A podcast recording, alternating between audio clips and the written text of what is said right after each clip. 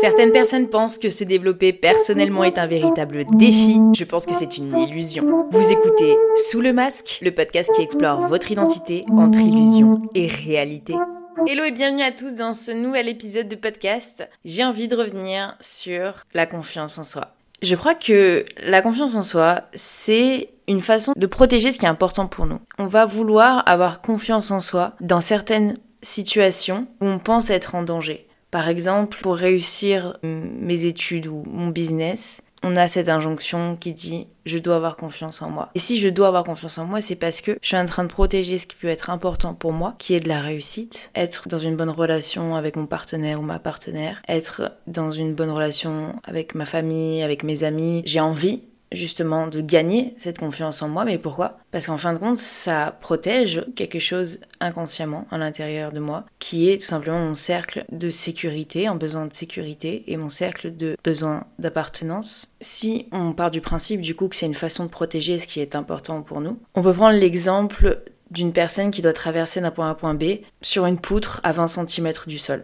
Vous me direz que ça n'a pas l'air si compliqué que ça d'aller jusqu'à les 10 prochains mètres à 20 cm du sol. Ça a l'air assez facile. Dans ces contextes-là, il y a peu d'importance finalement au fait que vous allez tomber. Les probabilités que vous fassiez mal si vous tombez, elles sont assez faibles. Et du coup, vous relâchez cette forme d'importance, vous faites les choses beaucoup plus vite et beaucoup plus fluide. Et si j'élève cette poutre à 20 mètres du sol, je vous dis, bah, du coup, traverser, pareil, d'un point à un point B.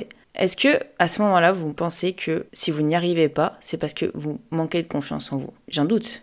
C'est parce que traverser 20 euh, mètres du sol par rapport à 20 cm du sol, c'est pas la même chose, c'est pas les mêmes importances, les, gens, les enjeux ne sont pas les mêmes, vous prenez plus de risques. Et la notion d'importance est beaucoup plus grande. Maintenant, si je place une personne que vous aimez et que vous devez la sauver à l'autre bout du chemin, est-ce que du coup la notion d'importance de savoir si vous allez tomber est beaucoup plus importante que la personne que vous allez sauver au bout du chemin? Si je retire cette notion d'importance, le fait est que vous tombiez et que vous vous fassiez mal, est-ce que cela pourrait dire bah oui, en fait c'est quelque chose de logique parce que les deux côtés sont importants, est-ce qu'à ce, moment-là, vous allez vous dire, il faut que j'ai confiance en moi pour réussir? Finalement, c'est aussi ce qui peut nous nuire, ce qui peut faire croire que tu as confiance en toi. Le fait est de poser une étiquette, d'investir l'énergie en disant je l'ai ou je l'ai pas. C'est là qu'on a perdu. Parce que si pour toi, par exemple, la loyauté c'est important, bah, quelque chose qui te paraîtra du coup déloyal à tes valeurs, si pour toi tes valeurs elles sont à la hauteur de l'importance que tu te portes. La plupart du temps, les gens qui pensent avoir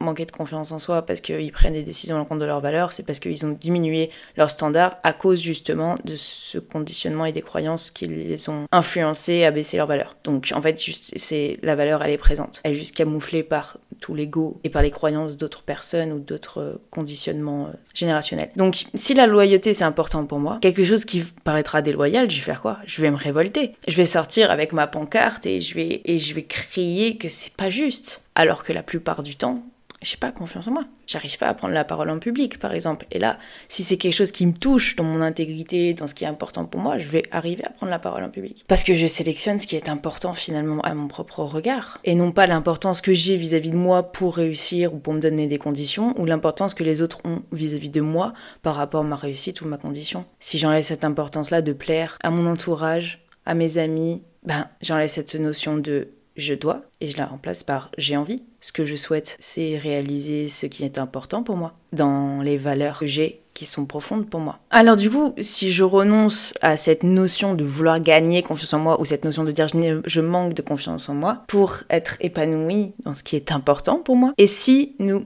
arrêtions de nous limiter à des prérequis de développement personnel pour nous aligner plus avec ce que l'on ressent et la cohérence que l'on a vis à -vis de ce que l'on pense et de ce que l'on veut vivre?